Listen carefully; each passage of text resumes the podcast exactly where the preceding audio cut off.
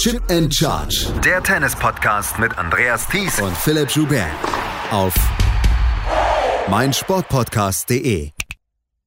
Das war gefühlt die kürzeste Pause im Welttennis in den letzten Jahren. Am 5.12. wurde das Finale der Davis Cup Finals gespielt. Russland gewann ja damals gegen Kroatien mit 2 zu 0. Exakt 27 Tage später, genau um 0 Uhr an Neujahr deutscher Zeit, beginnt die neue Tennissaison mit dem ATP Cup. Einem Wettbewerb, den es so seit 2020 gibt und der im dritten Jahr jetzt schon das dritte Format hat. In der Auftaktversion 2020 spielten noch 24 Mannschaften in zwei Wochen um den Titel. Letztes Jahr waren es wegen der Pandemie und des Lockdowns in Melbourne nur zwölf Teams. In diesem Jahr wird der ATP Cup in Sydney ausgetragen und gibt 16 Ländermannschaften die Möglichkeit, den ersten großen Titel des Jahres 2022 zu holen. Darüber hinaus gibt es Spielpraxis für die beteiligten Teams, denn drei Matches sind in der Vorrunde garantiert. Die 16 Teams qualifizieren sich aufgrund der Weltranglistenposition ihres Spitzenspielers. Österreich zum Beispiel wäre durch Dominik Thiem qualifiziert gewesen. Als der aber seine Teilnahme an der Saisoneröffnung absagte, war das Team trotzdem noch im Turnier vertreten. Doch Dennis Nowak, der einzige verbliebene Österreich, der in der Einzelweltrangliste unter den Top 250 steht, musste seine Teilnahme am Australian Summer of Tennis auch absagen. Somit wurde das österreichische Team gestrichen und durch Frankreich ersetzt. Die große Geschichte, die in der Offseason auch immer wieder für Gesprächsstoff gesorgt hatte, ist die Frage, ob Novak Djokovic an den Australian Open teilnehmen wird oder nicht. Spielerinnen und Spieler, die in Australien an den Start gehen wollen, müssen geimpft sein oder eine sogenannte Medical Exemption vorweisen. Novak Djokovic hatte in den letzten Monaten immer ein Geheimnis darum gemacht, ob er geimpft ist oder nicht. Den ATP Cup hatte er abgesagt. Ob er zu den Australian Open anreisen wird, steht zu diesem Zeitpunkt noch nicht fest. Das serbische Team wird jetzt von Dusan Lajovic angeführt. In der Teampressekonferenz vor dem Turnier wurde Lajovic darauf angesprochen, ob er wüsste, ob Djokovic bei den Australian Open aufschlagen würde. No, I think uh, he he kept in touch with all of us and uh, it was uh, as I said last minute decision Australian Open is still uncertain for us. I mean, I don't know the information, so uh, I think that will come in the next uh, couple days or or whenever is the deadline or whatever it is. So we don't know right now and uh, hopefully he will be there and be able to, to play the Grand Slam. Heute Morgen fand die Pressekonferenz des deutschen Teams statt. Alexander Zverev, der die Davis Cup Finals ausgelassen hatte, ist als frisch gebackener Sportler des Jahres der Spitzenspieler des deutschen Teams. Jan-Lennart Struff wird das zweite Einzel spielen, Kevin Krawitz und Tim Pütz sind für das Doppel vorgesehen. Janik Hanfmann ist als Ersatzmann dabei. Die deutsche Mannschaft spielt am 2., 4. und 6. Januar ihre drei Gruppenspiele. Gegner sind Großbritannien, die USA und Kanada. Alle vier Mannschaften haben ihre besten Spieler am Start, sodass Zverev und Struff sehr starke Gegner in ihrer Gruppenphase haben werden. Das war auch eine der Kernaussagen von Michael Kohlmann, dem Kapitän des Teams. Auf die Frage, ob noch spezielle Vorkehrungen wegen der rasanten Ausbreitung der Omikron-Variante auch in Australien, die auch schon einige SpielerInnen erwischt hatte, durchgeführt werden, antwortete er, Klar, es gibt hier auch Vorkehrungen. Ne? Also ähm, wir haben am ersten Tag nach der An äh, Ankunft direkt einen Test gehabt und haben an Tag 6 den nächsten Test.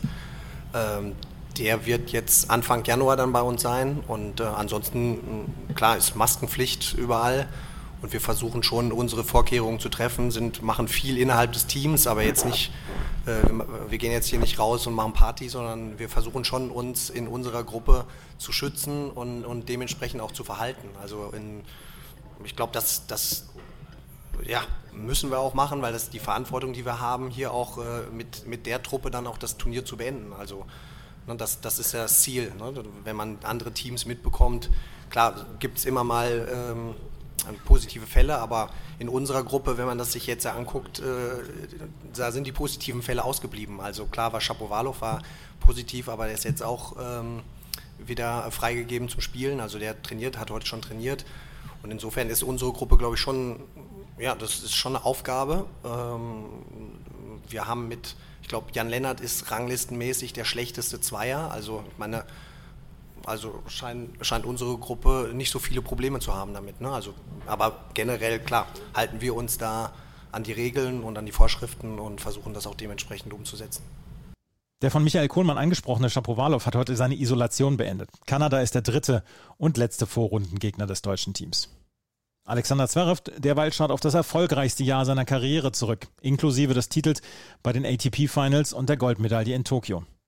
Die Offseason war kurz, auch wenn er nicht bei den Davis Cup Finals spielte. Doch es klang in der Pressekonferenz so, als sei die Vorbereitung ganz gut gelaufen.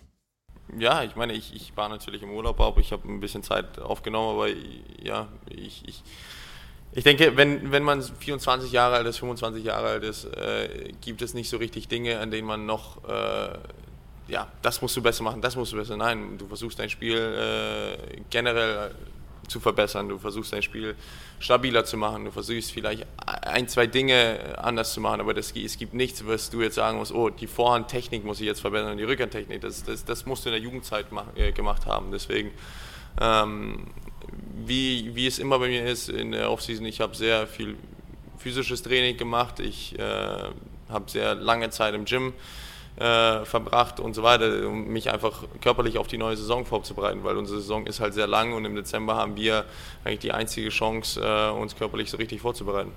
Die Gegner, die Zverev in dieser Woche voraussichtlich gegenüberstehen, haben es in sich. Cameron Norrie, Felix Auger-Aliassime und Taylor Fritz gehören alle zu den Top 30 in der Welt. Doch das sieht Zverev als gute Vorbereitung auf die Australian Open. In der Pressekonferenz antwortete er auf die englische Frage so. I think yeah. I mean the matches are, are difficult. I'm playing Cameron Norrie, who I think is top ten now. Is he top ten? Twelve, maybe. Twelve. Yeah. I mean to start the year off against number twelve in the world, it can only be in this event uh, for me. So um, it, it, it is a great challenge, and I'll know exactly where I am at uh, after the first few matches. Ersatzspieler ist in dieser Woche Yannick Hanfmann. Der 30-Jährige nutzt den ATP Cup als Vorbereitung auf die Qualifikation für die Australian Open.